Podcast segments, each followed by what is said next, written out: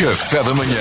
TRFM. Ora bem, há pouco falávamos de uma notícia, não é? Felizmente não aconteceu em Portugal, mas chamou-nos a atenção, não é? Sim, eh, uma empresa da China mudou eh, os escritórios, mudou o sítio onde trabalhava para um sítio longe o suficiente para que obrigasse os funcionários a despedirem-se. Isto acontece em Portugal não desta maneira, graças a Deus. Eu, eu, quando, quando, quando era mais novo, a empresa onde o meu pai trabalhava aqui em Lisboa mudou-se para o Bom Barral. Certo. que na altura parecia super distante porque nem sequer havia A8. Tínhamos Yeah. que ir para lá um, sair, sair em Aveiras de cima, depois passar por Alcoentra, era, um, era uma coisa. Mas eh, nessa altura a empresa criou as condições para que o meu pai fosse para lá trabalhar.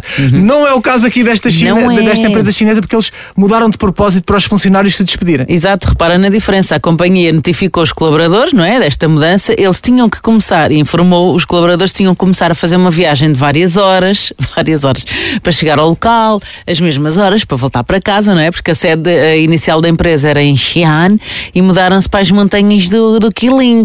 E toda a gente sabe que isto Ah, fica então a gente longe. sabe. Não, de Chiang para Quiling, aquilo é, é longe. É, muito longe. para as montanhas, né? Tipo, os professores são, são colocados a quar- a 400 km de casa.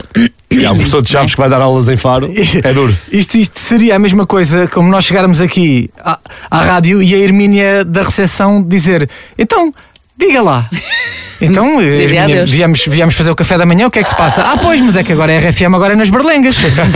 mas temos tudo tratado, acham que a RFM não pensava em vocês? Ai, temos bilhetes para o barco, um saco para o enjoo e um mapa. Bom dia e com licença. Mas olha, neste caso, na, na China, os patrões foram ainda mais longe. Além do sentido literal, eh, né, de ir para longe, um dos funcionários partilhou que alguns colegas eh, que não tinham viatura própria tiveram que se sujeitar a um autocarro. Autocarro passava 3 em 3 horas, Ai, portanto, eu- perdes. Três horinhas à espera e depois fazer um trajeto a pé de 3 km. Ok? Eu, às vezes, para ir à casa de banho, já vou de trotinete. Agora imagino o que é que estes empregados passam, né, ter que andar isto tudo. Péssimo. E, e ainda vais perceber melhor o que é que vem a seguir, porque os novos escritórios, não é? Não só ficavam longe, como também, pá, isto é, é mesmo para a pessoa querer imenso continuar ali. Não, os escritórios não tinham casa de banho, portanto, se eles quisessem ir à casa de banho, tinham que ir à cidade mais próxima. Se calhar ficava a 3 km, não é?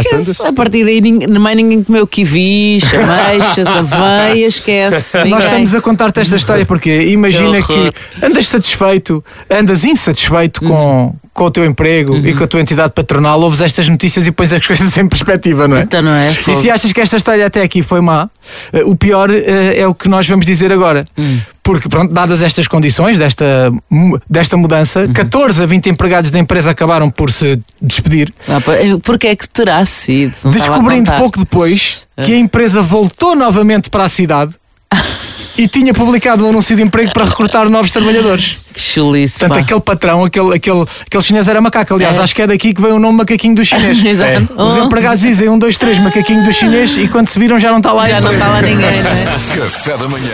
TRFM.